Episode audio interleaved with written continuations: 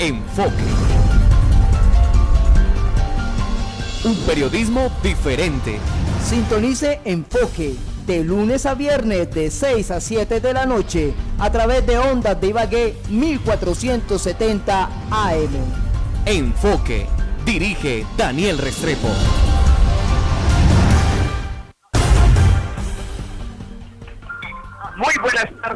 Bienvenidos a Enfoque. Estamos desde ya en los 1470M.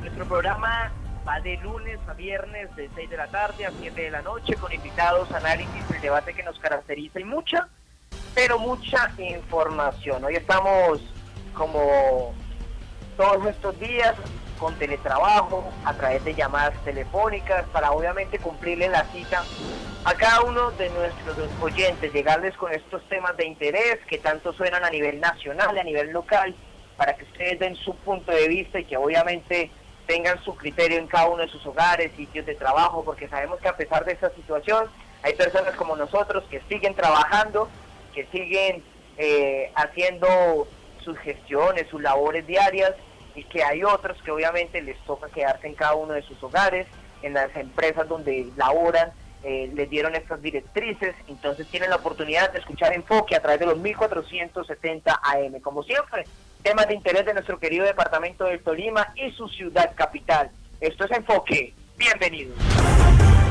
De lunes a viernes, de 6 a 7 de la noche, escucha Enfoque, aquí en Ondas de Ibagué, el poder de la radio. Agradecimiento especial a todas las personas que nos escuchan desde sus hogares y sitios de trabajo, gracias a los que nos siguen y nos ven en redes sociales. Desde ya estamos transmitiendo en vivo en la página de Facebook de Ondas de Ibagué. Ya más de 100 mil me gusta. Sí, más de 100 mil me gusta que alcanzamos esta semana. Eh, tenemos pensado hacer un poco de eventos sobre este gran acontecimiento, pero no se pudo por el tema de este aislamiento obligatorio. Esperamos poderlo realizar después de que pase esto, esperamos que pase de la mejor manera y esperamos que en Colombia sucedan cosas mucho, pero mucho mejor que lo que sucede en Europa, en países como Italia y España, y esto depende de la obediencia de cada uno de nosotros. Numeral, quédate en casa, es tendencia todos estos días. La invitación desde Enfoque, Ondas de Ibagué, a que obedezcamos. La página de Ondas de Ibagué, más de 131 mil seguidores ya. Uy, un número bastante grande ya ha crecido. Y saludo a mi compañero de todos los días, Guillermo Naranjo, economista, docente universitario. Muy buenas tardes, bienvenidos. Daniel, muy buenas tardes. Un saludo muy especial a todos nuestros oyentes y a nuestros invitados, a, Joaquín y a Julián. Eh, muchas gracias por atender esta invitación. Claro que sí, pues yo lo voy a saludar de una vez, ya que usted lo saludó. Saludo a Julián Rodríguez, él es abogado, integrante del Partido Polo Democrático en el Tolima y ex candidato al Consejo Ibagué. Julián, bienvenido. Daniel, muy buenas tardes. Eh, muy agradecido por su invitación. Un cordial saludo al profesor Guillermo, al panelista que nos acompaña en el día de hoy y por supuesto a toda la audiencia ibaguereña y tolimense que a estas horas eh, nos escucha en su casa. Aprovecho para enviarles un mensaje de, aliento. Yo estoy seguro que vamos a salir adelante de, esta eh, difícil situación que atraviesa el mundo y el país eh, pero creo que nos toca actuar con muchísima responsabilidad y mucha solidaridad en medio de la situación por la cual estamos atravesando. Sí, señor, tiene toda la razón. Saludo también al compañero de panel, Joaquín Acosta, administrador de obras civiles, diseñador arquitectónico, exedil de la ciudad de Ibagué y fue coordinador de juventudes de la campaña de Mauricio Pinto, gobernador. Joaquín, bienvenido. Daniel, muchas gracias por la invitación. Eh, un saludo muy cordial a Julián, compañero de panel, al profe Naranjo, a todos los oyentes y pues quiero enviar, aprovechar en estos momentos, enviarle un saludo a todas las personas que están haciendo que esta crisis sea un poquito más viable, que es el tema de los médicos, todo el tema personal médico y administrativo de las clínicas y hospitales de nuestra ciudad, a la Policía Nacional, a los militares, a los guardas de seguridad y sobre todo pues a estas personas que están recogiendo todas las basuras todos los días muy juiciosos, arriesgando de pronto a contraer este virus, pero pues ahí haciendo su trabajo que son las personas de interacción. Claro que sí, señor. Antes de entrar con nuestro tema del día de hoy, bueno, se lo voy a adelantar a nuestros oyentes y seguidores de las redes sociales. Ya voy a estar enviando el link a las personas que me están pidiendo el link Hablaremos del decreto presidencial número 444, número 40, 444, triple 4, como lo quieran llamar, un decreto que ha causado diferentes reacciones de gobernantes, congresistas, entre otros actores políticos. ¿Cuál es la realidad de ese decreto? La trataremos de encontrar en nuestro programa. Opina con nosotros en Enfoque y si tienen alguna pregunta, líneas fijas habilitadas, 261-4590, 261-4590 o envíen una nota de voz al 318-502-2894, 318-502-2894. Antes de entrar en nuestro tema del día, vamos con la nota económica, nota económica a nivel mundial que día tras día da mucho de qué hablar por este tema de la pandemia, el COVID-19. Nota económica con Guillermo Naranjo. La nota económica, la información más importante del ámbito económico, en enfoque, con el economista y docente universitario, Guillermo Naranjo.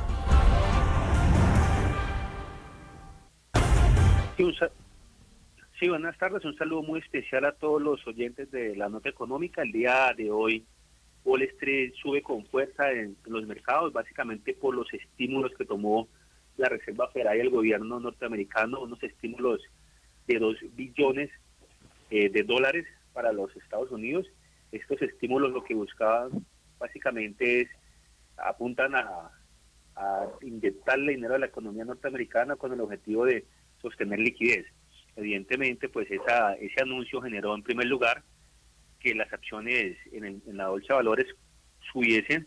Se destaca mucho que American Airlines subió 15% después de que venía bajando fuertemente la semana pasada Igualmente los indicadores, el Dow Jones subió 7.78%, muy, muy buen repunte.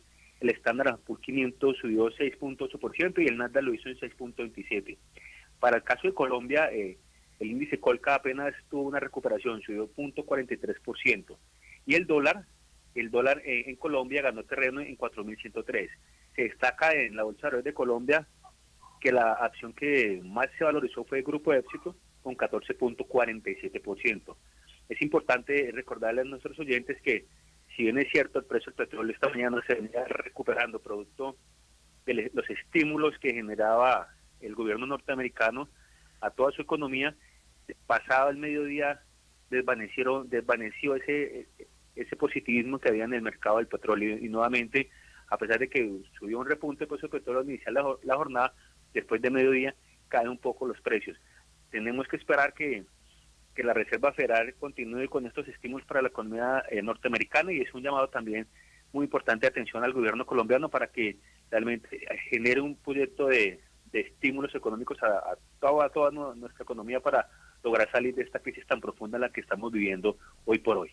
Claro que sí, eso es lo que esperamos. Bueno, nos entramos ya en el tema que tenemos para el día de hoy, en este decreto 444. Pero antes de preguntarle a nuestros panelistas, sobre su criterio, su punto de vista, quiero leerles un comunicado precisamente del gobierno nacional que dice que con el decreto triple cuatro no se le quita recursos a municipios y departamentos. Según el viceministro de Hacienda Juan Alberto Londoño, con la creación del Fondo de Mitigación de, Emergencia FOMI, el gobierno no les quita liquidez a entidades territoriales, lo que busca es mantener el flujo de recursos para atender a los más vulnerables frente al coronavirus. El viceministro de Hacienda, Juan Alberto Londoño, recalcó a los mandatarios regionales y locales que el gobierno nacional no les está quitando ningún recurso de liquidez. El gobierno nacional tomó un préstamo, dice el viceministro, del Fondo Nacional de Pensiones de las Entidades Territoriales, FONPET, pensiones que se van a pagar a partir del año 2040. ¿Para qué se tomó este préstamo? Según el viceministro, estas pensiones que hoy no se tienen que pagar y esos gastos que hoy no se tienen que hacer deben ayudar a mitigar y afrontar esta crisis. Esto lo dijo, pues precisamente en Enfoque Ondas de Ibagué vamos a escuchar un poquito del fragmento de lo que dijo en su alocución eh, el día de ayer el viceministro de Hacienda Juan Alberto Londoño. Lo escuchamos a continuación.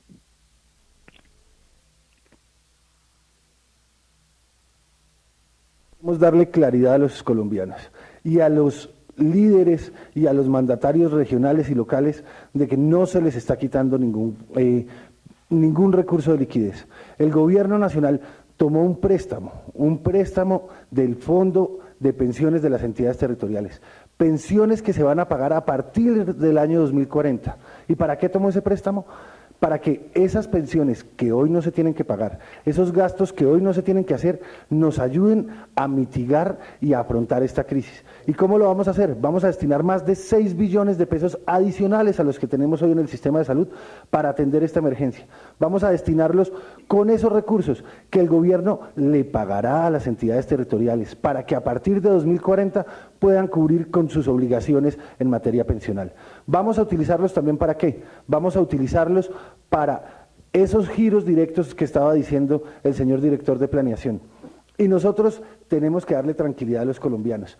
La nación toda la historia ha cumplido con sus obligaciones. La nación nunca ha dejado de pagar sus obligaciones y por eso las entidades territoriales deben sentirse tranquilas de que el gobierno nacional cancelará esa deuda, esa deuda que adquiere con los pensionados de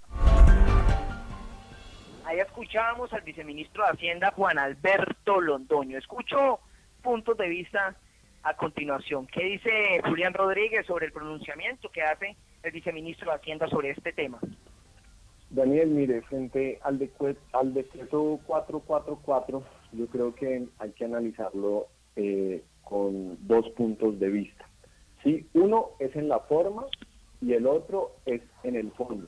O sea, yo creo que definitivamente eh, y desafortunadamente el gobierno de Iván Duque se equivocó en la forma de tomar los recursos de las regiones, porque sin duda alguna no conversó con los alcaldes y con los gobernadores para tomar esta medida que realizó. Eh, eh, conocimos acá en el departamento del Tolima cómo el gobernador Orozco le, hizo un llamado al, al presidente Iván Duque para que eh, no pasara por encima de, las, de los alcaldes y los gobernadores frente a la difícil situación que están viviendo la economía eh, del país, la situación de la salubridad y recursos que van a ser muy necesarios para las regiones. Entonces, yo creo que en la forma se equivoca, ¿cierto? Se equivoca desafortunadamente el presidente eh, Iván Duque. Y en, y, y en el fondo creo que hay un elemento que, hay, hay varios elementos que quiero aportar, porque en, la práctica sí son recursos que van a ir dirigidos hacia los bancos, ¿cierto? Eh, y no expresa el gobierno nacional cómo se va a hacer, cuál va a ser el control del gobierno al sector financiero, específicamente a la banca, sobre esos recursos públicos que hoy se les están entregando, ¿sí? Eh, eso es un elemento que también hay que discutir. Hoy no sabemos qué vaya a pasar. Cuando hoy la banca eh, que, digamos presta un servicio público esencial en Colombia, ha crecido más del doble de lo que está creciendo el país. O sea, los, los, negocios de la banca en Colombia vienen creciendo al doble de lo que han crecido la economía colombiana, ¿cierto? Y hoy, eh, digamos que, que, no sabemos, pues, o sea, yo, yo, o sea, yo, yo respeto a los bancos, ¿cierto? Pero pero, pero no sé qué garantías vayamos a tener de que esos, esos recursos públicos ellos pues los vayan a invertir en el país y no terminen siendo, ojalá no, negocios, ¿cierto?, del sector financiero. Y yo lo que creo con este decreto, Daniel, aprovecho también y lo expreso, es que es como una especie de cheque en blanco al sistema financiero, donde el Banco de la República le da 23 billones de pesos líquidos para prestar al, al, gobierno nacional y luego pone al FOME, ¿sí? la plata de las regiones, a respaldar esos créditos. Eso es lo que está pasando. Y sin duda alguna creo, como digo, se equivoca desafortunadamente en este caso el presidente Iván Duque en la forma y en el fondo frente al decreto 444 con recursos que hoy necesitan las regiones para atender la situación, no solamente de, la salud pública que está que, que tiene que que tenemos dificultades, sino también la situación económica y social que afrontan las regiones. Hoy en el Tolima nosotros conocemos de primera mano los altos niveles de desempleo e informalidad que tienen, por ejemplo, ciudades como Ibagué, ¿cierto? Que no salimos del podio de ahí de, de desempleo e informalidad. Somos la ciudad con mayor desempleo de jóvenes en Colombia y uno de cada tres jóvenes en Ibagué ni estudian ni trabajan. Imagínense el drama y la situación compleja que vamos a afrontar económicamente y es un hecho desafortunado que eh, la actitud del gobierno sea esta de, de girarle estos recursos, de entregarle este cheque en blanco al sistema financiero. Mira, algunos de los comentarios antes de irnos con Joaquín. Dice Margot Rivera, buenas tardes, aquí saludamos, ahí está pendiente, muchas gracias. Cristian Vázquez también está ahí conectado, la señora Isabel Gaviria, Sandra Chacón nos dice muy buenas tardes, equipo de Ondas Divagué, un gran saludo y muchas felicidades por ser el Día del Locutor. Dios los bendiga. Siempre gracias por tenernos informados por sus grandes noticias.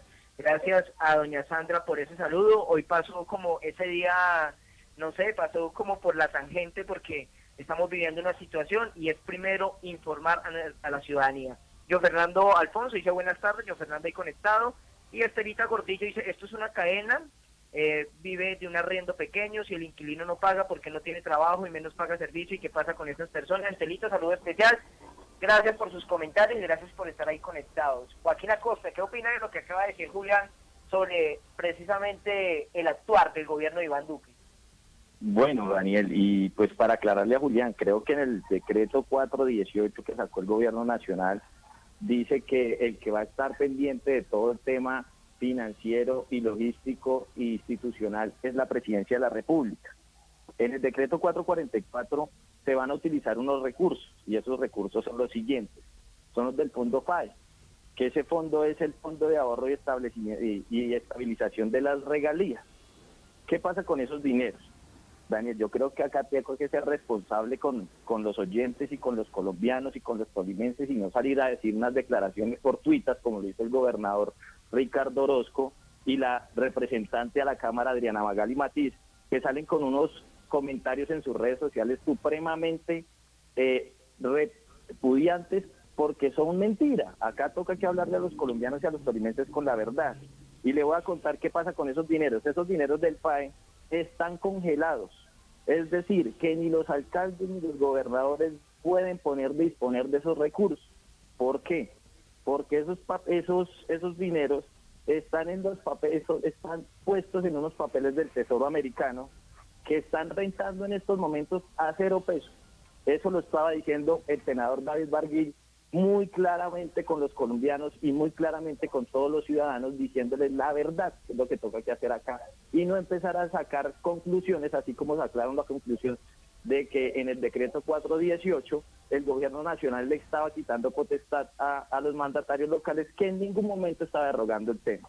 También le quiero decir que esa esa es una plata que se está sacando, esa, esa plata que se está sacando del, de, los, del tesoro americano, de ese, de esos, de esos que, de esa, de esa plata que nosotros tenemos ahorrada de las regalías, pues van a ser para poder ayudarle a los más necesitados. El gobierno nacional ha sido muy claro con su política, va a entregar unos recursos y unos auxilios a estudiantes, al adulto mayor, a las personas de familias en acción, que se va a sacar de esa plata. Entonces yo creo que acá tenemos que ser un poquito más responsables y llamar a la cordura porque creo que al gobernador ese asesor de 10 millones de pesos no le está sirviendo para nada.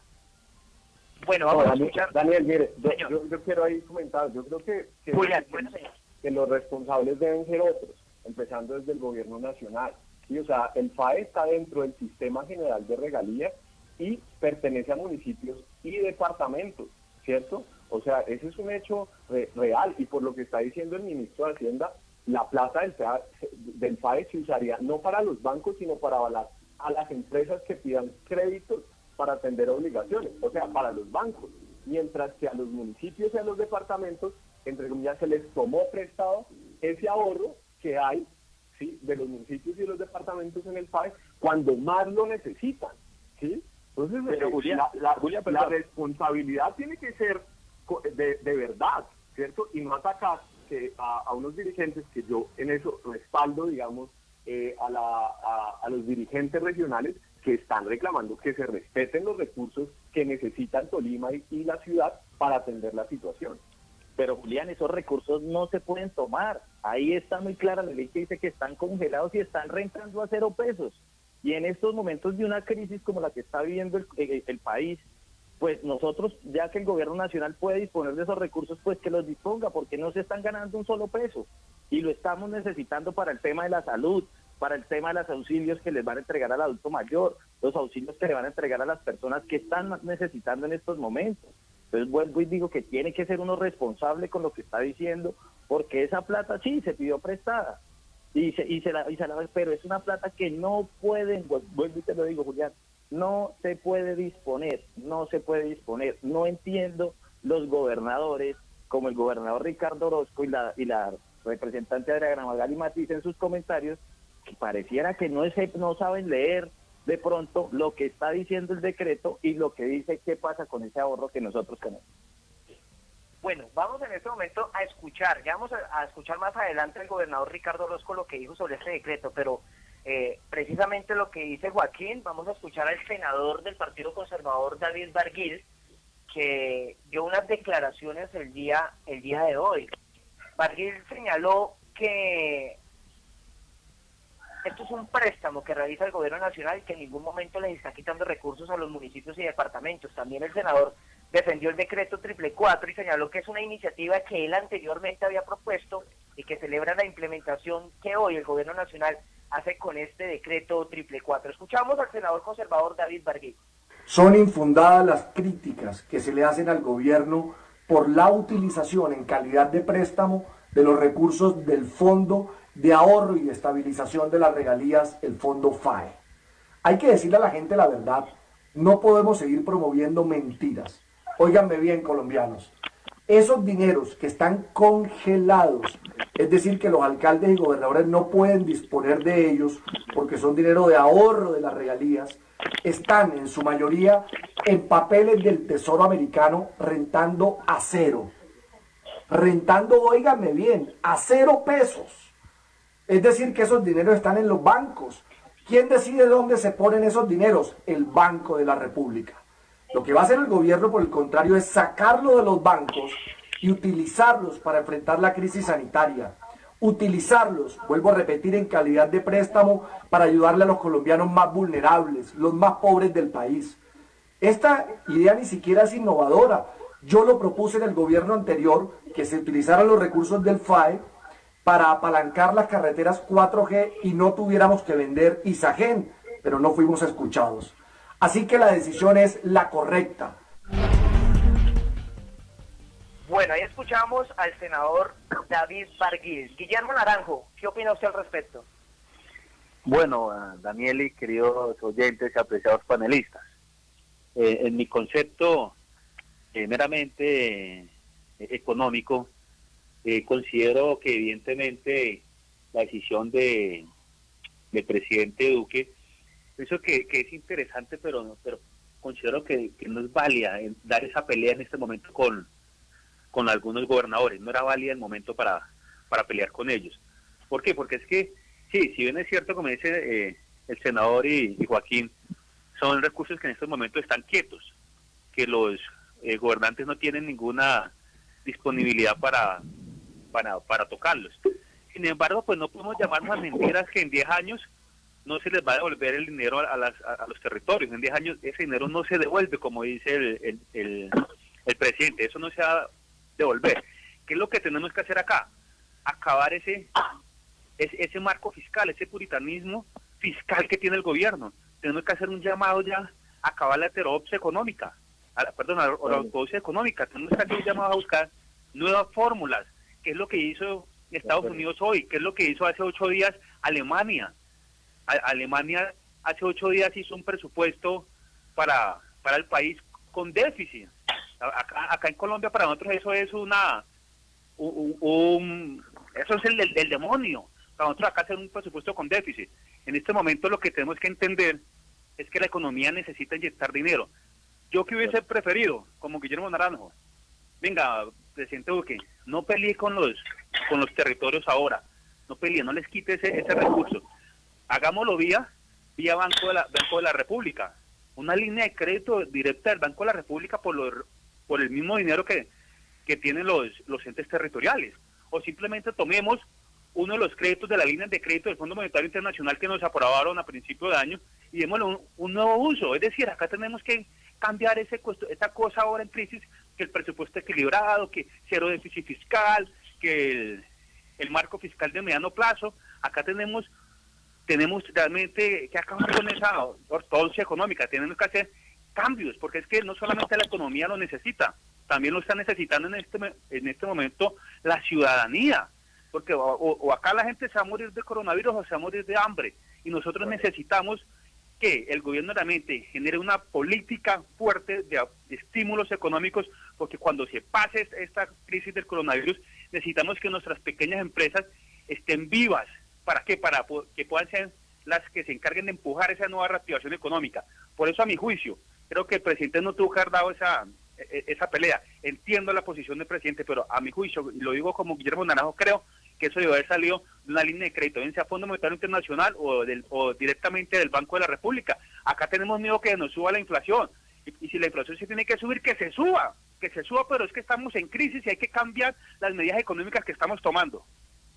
Bueno, mire, escribe Ever Mauricio al Facebook, dice, a, a mí me falta una duda con este decreto, es que el fondo que van a crear es un banco del segundo piso y si es así, la banca va a hacer intermediación y un negocio. Otro punto es que si sumamos empleo y desempleo, eso suma más del 50%. Eso quiere decir que más de la mitad les va a quedar difícil acceder al crédito porque si en la banca van a ser sujetos de estudio de crédito. Gracias a Ever Mauricio por su comentario. Julián Rodríguez.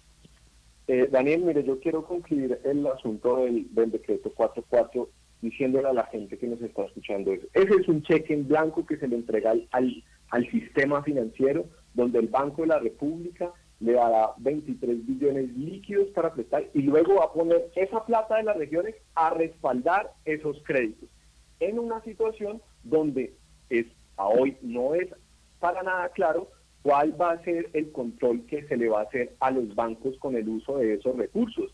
Hoy no hay una garantía de cómo se va a controlar que esos bancos sí eh, se, se, o sea, se apropien de esos recursos públicos. Ese yo creo que es un asunto, digamos, que, que quiero agregar para, para concluir el asunto del decreto 444, porque yo, yo al igual que el profesor eh, y conjunto con el senador Jorge Enrique Robledo, eh, venimos planteando unas propuestas al país ¿sí? económicas para afrontar la situación de la pandemia en Colombia. Entonces, eh, no sé, Daniel, si, si, si, va a continuar para cerrar el, el, asunto del decreto y después puedo compartir mi, las propuestas o, o, lo hago de una vez. Ya vamos a estar hablando de eso. Joaquín Acosta, ¿cuál, es su criterio? No, mi criterio es que el gobierno nacional ha sido aceptado. De pronto, ese, ese llamado a los gobernadores de decirles, les voy a, voy a, a coger una plata que ustedes no pueden utilizar, entonces préstemela que yo se la devuelvo en un momento de crisis como esta pues es bien complicado. Inclusive, y se lo digo a, los oyentes, acá no se pone de acuerdo un alcalde después de mirar un decreto, que es el 418, donde dice el gobierno nacional, necesito que todo lo que vayan a hacer en los municipios me lo informen para yo decirles si lo pueden hacer o no lo pueden hacer. Y desafortunadamente, como en Ibagué es desafortunado, y estamos hoy gobernados por una persona que no tiene los pantalones bien puestos, y saca un decreto diciendo primero una cosa y después otra, que sí va a sacar el decreto de y cédula y que el gobierno nacional después lo desmiente y después le toca que llamar y decirle, venga, que yo ya lo dije, no me haga quedar mal con la gente porque más mal no puedo quedar. Entonces es bien complejo, eh, Daniel y oyentes.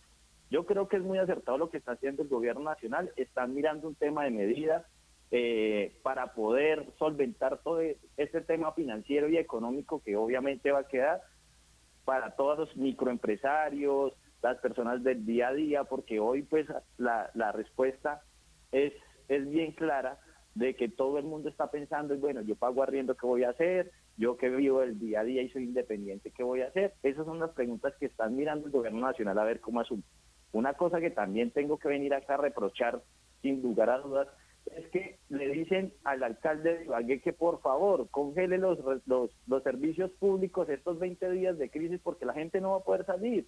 La gente que salga va a tener una multa de casi un millón de pesos y desafortunadamente sale a decir este fulano que no le va a poner a prestar, no le va a prestar atención a esto porque tiene otras cosas más importantes que hacer. Me imagino que mirar cómo se puede coger el recurso del municipio en estos, en estos 20 días de crisis, porque eso sí lo sabe hacer ese equipo político y yo creo que Julián de pronto también debe tener conocimiento que el gobernador y el hoy jefe político de esa casa ha sido el quinto peor gobernador en el, en el tema de la historia de Colombia y ha sido el quinto gobernador más corrupto de la historia.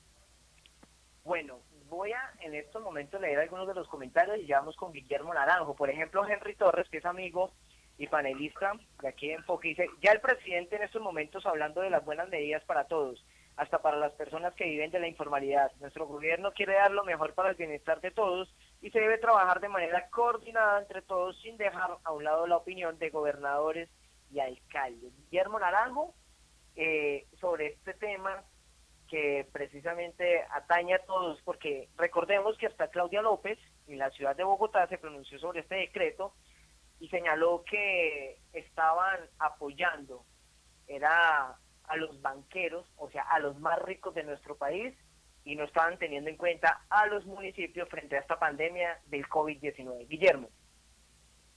Sí, sí, evidentemente considero de que, que la, operación no se debió realizar. Creo que, repito nuevamente, el presidente no debió, no debió dar esa, esa polémica. Me parece que, que al, presidente hay que apoyarlo, hay que rodearlo.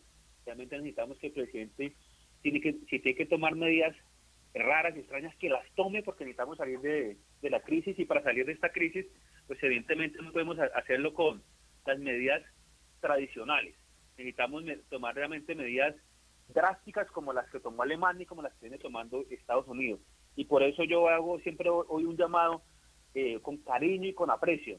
Y es que en este momento tenemos que olvidar la regla fiscal.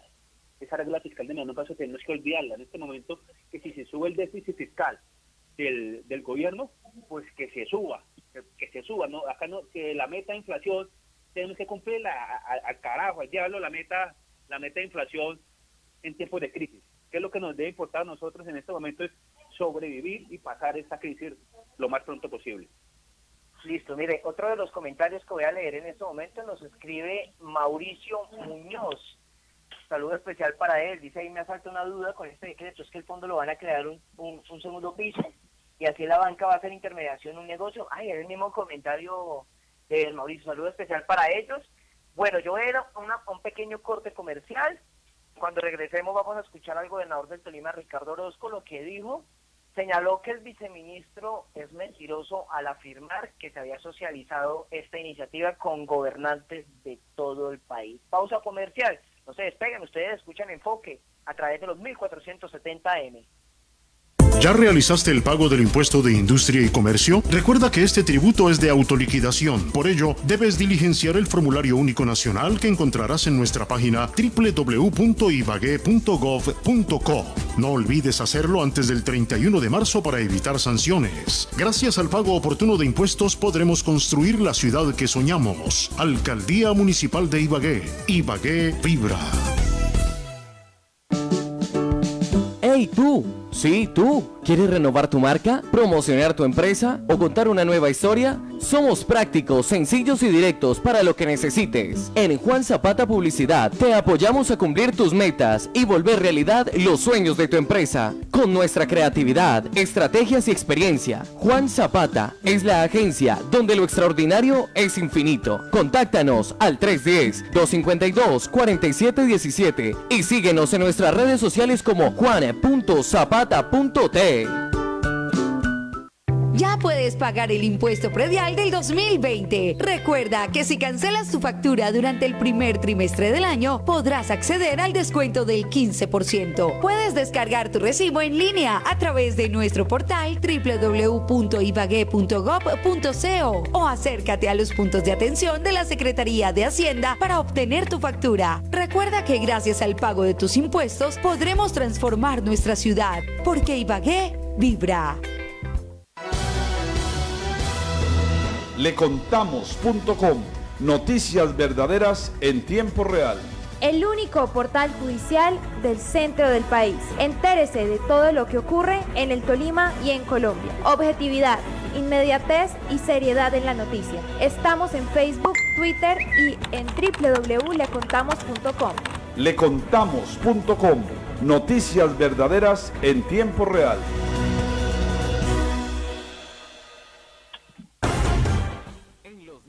170 de la M. Enfoque. Un periodismo diferente. Las 6 y 36 minutos, 6 y 36 minutos. Seguimos Enfoque a través de Ondas de Ibagué. Nos acompañan Julián Rodríguez, Joaquín Acosta, Guillermo Naranjo y quien les habla Edson Daniel Restrepo. Estamos hablando del decreto 444 o 344 de presidencial, decreto presidencial, estamos analizándolo y cómo gobernantes del país han reaccionado ante este decreto. Quiero invitar a nuestros panelistas y a nuestros oyentes y seguidores de las redes sociales a que escuchemos a continuación al gobernador Ricardo Orozco Valero, quien se pronunció en la mañana de hoy cuando iba a empezar la rueda de prensa muy temprano, 6 y 40 minutos, iba a hablar sobre el tema de las medidas, el decreto a implementar en todo el departamento del Tolima, pero antes le dedicó unos minutos a algunos decretos, entre ellos el 444. Escuchamos el enfoque donde que al gobernador del Tolima. Este, este decreto 444 busca, busca o, ya tomó la decisión de tener nuestros, nuestros eh, plata del fondo de pensiones. Entonces, eh, y lo pagarán dentro de 10 años. Yo creo que eh, primero es mentiroso lo que dijo el viceministro en Caracol Radio al decir que había concertado y había hablado con los gobernadores. Nunca hablaron con nosotros, ni gobernadores ni alcaldes. Nunca concertaron con nosotros, ni gobernadores ni alcaldes, como lo hicieron con el decreto 418. Por eso yo creo que en medio de la crisis también tenemos que defender los intereses de los ciudadanos. No solamente los de salud, sino también los sociales, los económicos. Y me preocupa algo, que no existe, ni nos han dado a conocer un plan de acción por el cual estos recursos van a ser invertidos en la región. Esa es mi posición y la he defendido. Bueno, ahí escuchábamos al gobernador de Tolima, Ricardo Orozco. Le dice mentiroso al viceministro de Hacienda eh, y dice que en ningún momento se ha socializado esta iniciativa o este decreto ante los mandatarios del país. Julián Rodríguez, opinión. Daniel, no, en, ese sentido yo respaldo el llamado que hace el gobernador Orozco, así como la de muchos gobernadores, alcaldes del país, como el alcalde Harman de Villavicencio, como la alcaldesa Claudia López en Bogotá.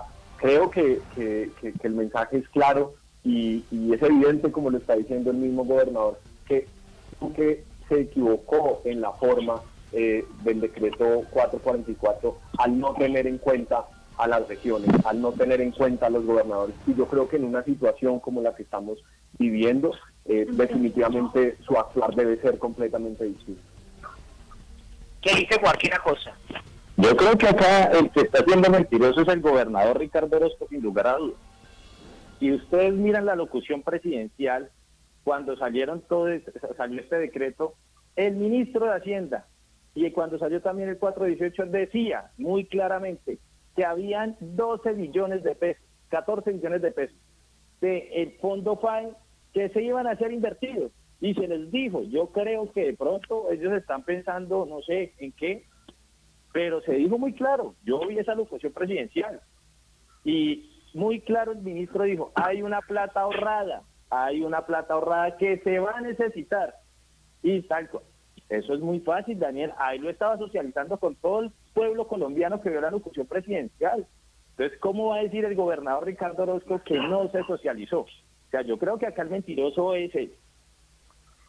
Mire, nos escribe John Fernando Alfonso, dice el decreto triple cuatro es un pago a sus jefes los banqueros. La urgencia sí es clara, pero cómo lo resuelve es lo que desanima. Guillermo Naranjo.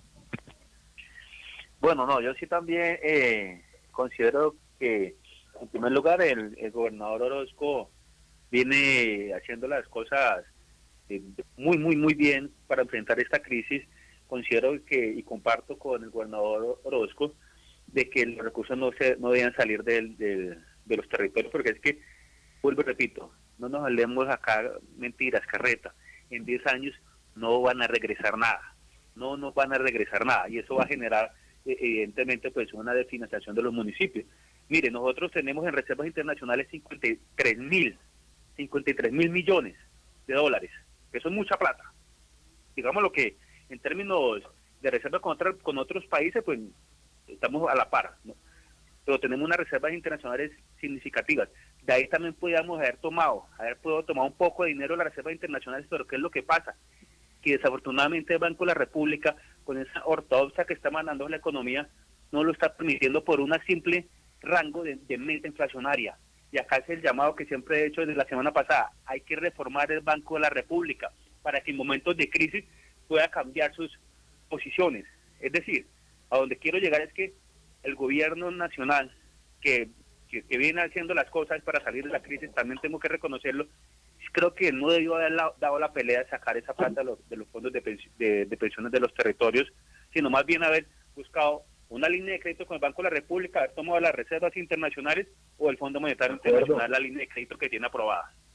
Profe Naranjo, pero usted sabe que ese tema, o sea, y si pudiese hacer así, donde no tuviéramos nosotros todo, o sea, el gobierno nacional no tuviera que hacer hasta una modificación para el Banco de la República poderlo hacer.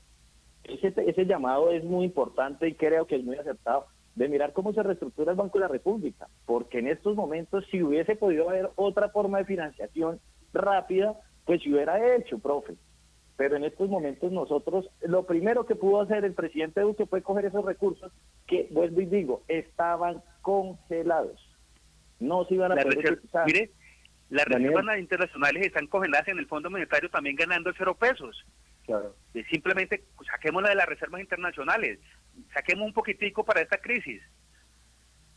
Daniel, Daniel, si, me permite, yo, yo quiero, sí, yo quiero compartirles, como les decía anteriormente, estas propuestas que las viene proponiendo eh, el senador Julián, 6 y 42 minutos, eh, breve, y las analizamos a continuación, ¿listo? Las, Listo, Daniel. Listo. Eh, estas propuestas que está haciendo el senador ibaguereño Jorge Enrique Robledo para todo el país. Porque en esto, quiero ser muy claro, nosotros estamos haciendo votos para que Duque acierte. ¿sí? Estamos ante la mayor crisis de la historia de Colombia, económica y socialmente. ¿sí? O sea, el, el país está atravesando por una situación compleja y se va a poner más difícil el, el escenario por toda la situación de los daños del, virus, no solamente en materia de salud a nivel internacional, sino la desaceleración de la economía, que va a golpear el país con, un, con unos efectos que tenemos de desempleo e informalidad de más del 60%. Entonces, ante esto, la, propuesta que estamos haciendo es que tiene que haber una vigorosa intervención del, Estado en, en esta situación en la que estamos, ¿cierto? Comparto la, idea del profesor. Hay que dejar a un lado esa ortodoxia que, como es evidente, no nos ha servido, no le ha servido a la economía colombiana y por eso hoy tenemos que mirar medidas mucho más eh, distintas a las que se han venido realizando. Y yo eh, coincido con el senador Robledo en que hoy el país necesita un aumento del gasto público, de recursos públicos del Estado que tienen que ir a tres sectores a gastos en, en materia de salud, a gastos en materia de, de la pobreza y de la clase media colombiana y gastos públicos que tienen que ir a respaldar el aparato productivo, el aparato productivo nacional, a la industria, al agro, que en última son quienes pueden generar riqueza y pueden ayudar a solventar la situación económica del país. Y Daniel, cierro con esta, con, con esta idea. ¿De dónde saldrían esos recursos? ¿De dónde saldrían esos recursos para, para, el gasto público? ¿sí? Eh, saldrían primero reorientando el gasto público nacional, invertir las utilidades de las empresas como el Banco de la República, como Ecopetrol y como ISA. ¿sí? Y, y en esta propuesta, en la segunda, coincido con el profesor Naranjo. Es cierto los datos que le está diciendo de, de, de los inactivos que tiene el país en, en bancos en el exterior, el senador Robledo está proponiendo que 20 millones de pesos, es decir, 5 mil millones de dólares, 5 mil millones de dólares de esos 53 mil que hay, vayan de inmediato a las reservas, eh, vayan, o sea, se, se extraiga de ahí eh, inmediatamente esos recursos que son propiedad de la reserva, de, que, son que son propiedad de, Colombia que están en los bancos en el exterior. Yo creo que de ahí podemos eh, obtener recursos para que vayan dirigidos al gasto público, como le digo, en salud, a la situación difícil de, de, la pobreza, la clase media colombiana y para respaldar el aparato productivo. Joaquín Acosta, escuchó la propuesta que tiene el senador ibaguereño Jorge Enrique Robledo, ¿qué opina usted? Bueno, me parece una propuesta interesante, pero yo lo que vengo a hacerle un llamado al pronto a Julián, que es muy amigo del senador ibaguereño, es que miremos también el tema de Ibagué. Yo veo que acá en lo más mínimo ha venido a traer un proyecto el senador Robledo en los dos o tres periodos que lleva como senador, no sé cuántos llevará, la verdad, pero creo que no ha traído un proyecto productivo para el departamento del Tolima y no ha traído un proyecto productivo para Ibagué. Entonces, primero que sacar, o sea, nosotros somos ibaguereños cuando, cuando nos conviene y cuando no, entonces nos vamos para Bogotá y se nos olvida que son ibaguereños. Ahí es donde dice, pero pues sí, me parece interesante lo que diga y vuelve y le digo, Julián, me envíale un saludo muy cordial y fraternal al senador, pero dígale que, que se acuerde que Ibagué existe en su tema presidencial que dice que, que quiere ser. Miren, nos escribe Jimmy Suárez y dice, hemos criticado a nuestros gobernantes, pero estos señores han hecho todo bien y los respeto y estoy de acuerdo con todas las medidas que toman. Gracias Jimmy por su comentario. Guillermo Naranjo. Sí, sí, en primer lugar creo que, y permítame primero, me estré por interno, profesor Mauricio Muñoz, y me dice algo muy cierto. Él me dice que comparte la idea de haber tomado dinero de las reservas internacionales y que eso le, le pues, le adicionamos que las reservas internacionales están en dólares. El dólar, el dólar viene cada vez costando más, entonces hubiera sido una medida mucho más cara. Y adicionalmente me dice el profesor Muñoz por interno que a tomar las cartas de las regiones pues va en contra de la descentralización y estamos volviendo al centralismo. Frente a las propuestas, frente a las propuestas de del doctor Robledo, en primer lugar quiero aclararle la sintonía que ni conozco a Robledo ni conozco a Duque, mucho menos a Uribe. A ninguno de ellos los conozco. Me parece que la propuesta de Robledo va un poco encaminado a lo que hemos dicho acá o lo que he manifestado yo con el tema de romper déficit fiscal. ¿Por qué? Porque romper déficit fiscal es realmente aceptar que necesitamos aumentar el gasto público como lo haría en su, en su momento el modelo keynesiano. Es decir, que lo que nosotros necesitamos acá es un plan marcha, un plan marcha para Colombia, así como sucedió en los años 30, necesitamos un plan marcha, un plan marcha que realmente tiene un, gran gasto público que le inyecte dinero a la economía y que por un momento dejemos de pensar en el déficit fiscal, que por un momento debemos pensar en esa regla. Y perdón como lo va a decir, pero es que la regla fiscal no vale más que la vida de ningún colombiano. Julián Rodríguez, sobre precisamente lo que dijo Joaquín Acosta, que le está pidiendo al senador Robledo proyectos para Ibagué. Sí, Daniel, yo, realmente no voy a discutir eso. Es en los momentos de crisis donde se, donde se conocen a las personas. Y hoy esta propuesta la está haciendo el senador para todo el país, incluyendo el Colima y Ibagué. ¿sí? Además de que, eh, lo digo también, el, el senador Robledo, junto con otros congresistas de, de la República, es están donando una parte de su sueldo para atender la situación. Sería muy interesante conocer cuáles del Centro Democrático están donando parte de su sueldo o otros colimenses. Eh, pero, pero mire, Daniel, yo quiero hacer énfasis en esto. Esos recursos del gasto público que yo estoy diciendo que tienen que aumentarse, especialmente tienen que dirigirse para el sector de salud, para tres cosas inicialmente es lo, primero, para aumentar la capacidad de diagnóstico del virus en el departamento del Tolima y a nivel nacional. Aquí estábamos viendo que, que, dentro de los sitios de diagnóstico del virus no, no, no pusieron al departamento del Tolima. Hay una propuesta para que sea la Universidad del Tolima. Yo creo que eso es sensato y le sirve a la región. ¿cierto? Hoy lo que necesitamos es aplacar la curva. Hay dos métodos que se están utilizando, Daniel Oyentes, para combatir el virus a nivel internacional. ¿sí? Uno es el que está, digamos, ha liderado Claudia López en Bogotá, que es el de aplacar la curva, y el que se está haciendo, digamos, de cierta medida en, aquí en el departamento del Tolima, y es el confinamiento, el aislamiento social, ¿cierto? Y el otro es el, de, el de, el de rociar el rebaño, digamos, es un poco las palabras técnicas con las que lo utilizan, que lo están haciendo Estados Unidos y los ingleses, Y ellos prácticamente están diciendo, aquí hay unos ciudadanos que se van a tener que sacrificar para que la economía salga adelante. Yo no estoy de acuerdo con esa medida. Necesitamos que ese gasto público sirva para aumentar la capacidad de diagnóstico del virus, aumentar las camas para la atención y para la situación de salud pública que vamos a hacer y por supuesto necesitamos más equipos ¿sí? y, materiales para los trabajadores del sector de la salud. Hoy eh, trabajadores del Federico Lleras están diciéndole al país, a los tolimenses, necesitamos que por favor tengamos las herramientas eh, adecuadas para poder atender la situación de salud pública que estamos viviendo. No las tienen. Hay que dirigir gasto público hacia ese sector de la salud.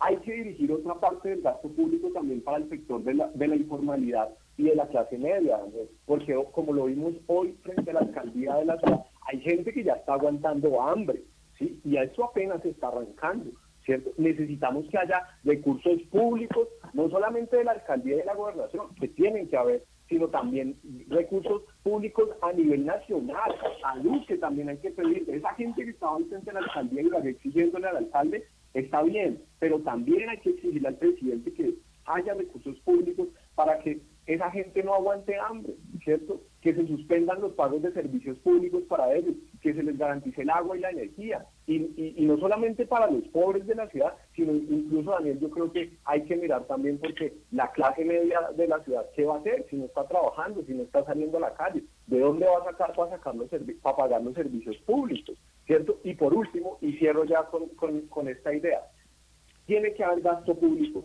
para invertirle recursos al aparato productivo nacional, a la industria y al agro de la generación de empleo, porque es necesaria para poder salir de la crisis económica por la cual va a atravesar el país. Y ahí el gobierno va a tener que mirar distintas formas, como créditos especiales. Por ejemplo, yo creo que aquí en el Tolima sería muy interesante que existiera una contratación con el sector de los textiles para insumos en salud. Yo creo que están en la capacidad plena de poder producir insumos para, para el sector de la salud y, sería muy interesante que, a nivel regional se mirara esa, esa posibilidad, pero necesitamos, como digo, mayor inversión en gasto público a nivel nacional para poder combatir y para poder salir adelante de la situación que, estamos viviendo. Yo en esto, repito, espero que Luque acierte y estoy seguro que con la inteligencia, con la creatividad, con la capacidad de trabajo que tenemos todos los colombianos, vamos a salir adelante de esta crisis aguda que, que, seguramente va a ser la más difícil en la historia de Colombia.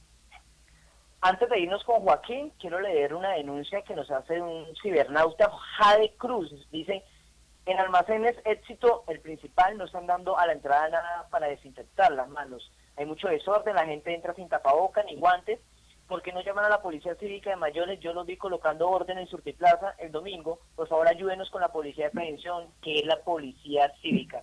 Preocupante esta situación. Ya vamos a estar gestionando algo para el tema del almacén éxito. Joaquín Acosta.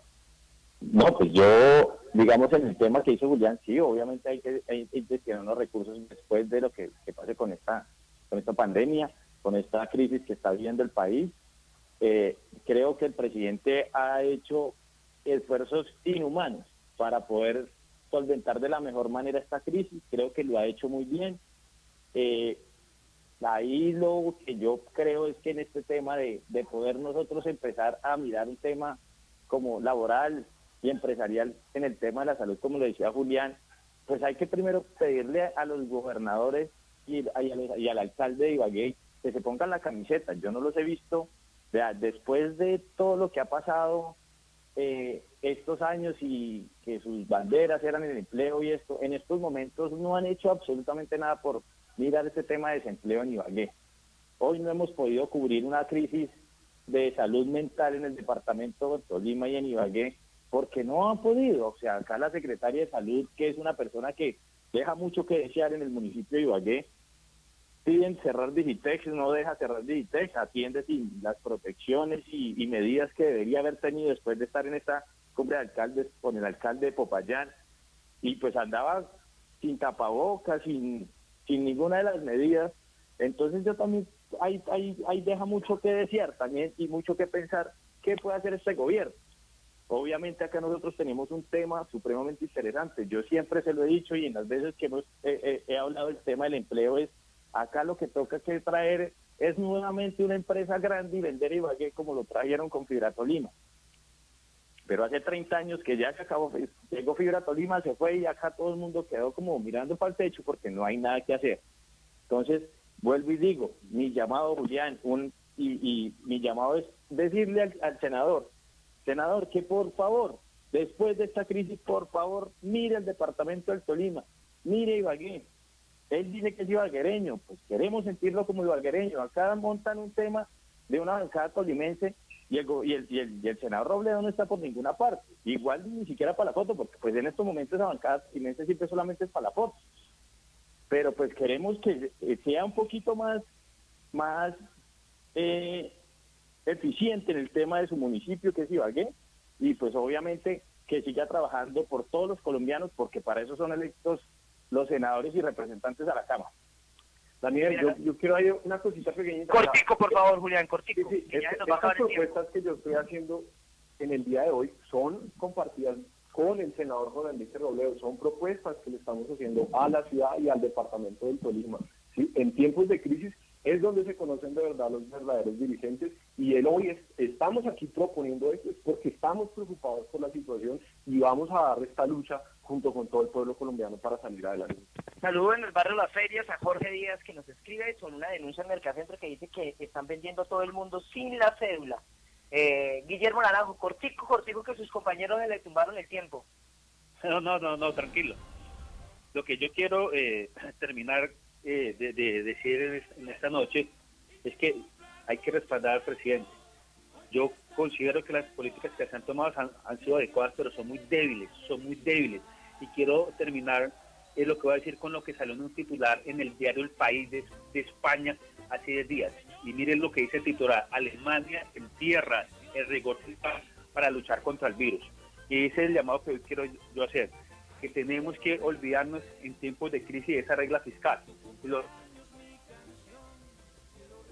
Aló. Bueno, ahí estaba el punto de vista. Vamos con algo que le teníamos preparado a nuestro compañero Guillermo Naranjo. hoy que estás cumpliendo años, que Dios te regale vida.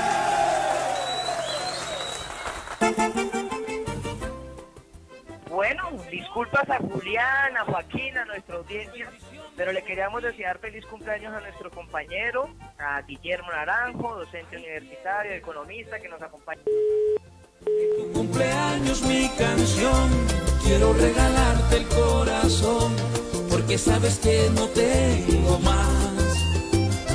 Hoy que cumples años, te vengo a traer la bendición que Dios desde el cielo te mandó para llenarte de felicidad. Que Dios te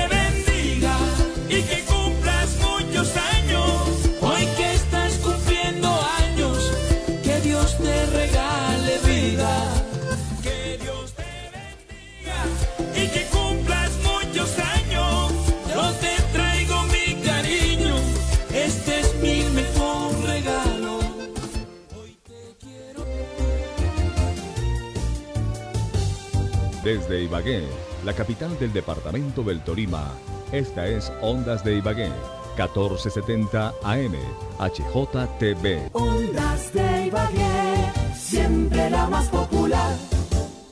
¿Qué, compadre? ¿Vamos a montar caballo un rato por la tierrita? No, ya otro día. Más bien camine para mi casa, lleve a la familia y nos vemos esa última serie que salió. Eso, compa, vamos. Con Claro, el ultraentretenimiento se disfruta en todo el país. Vívelo de otra manera con este combo. Televisión satelital para disfrutar tus contenidos favoritos con los canales HD e internet inalámbrico para navegar en casa desde todos, todos tus dispositivos. Y si eres cliente postpago Claro, recibes más beneficios. No esperes más. Llama numeral 400 o visita nuestros puntos de venta.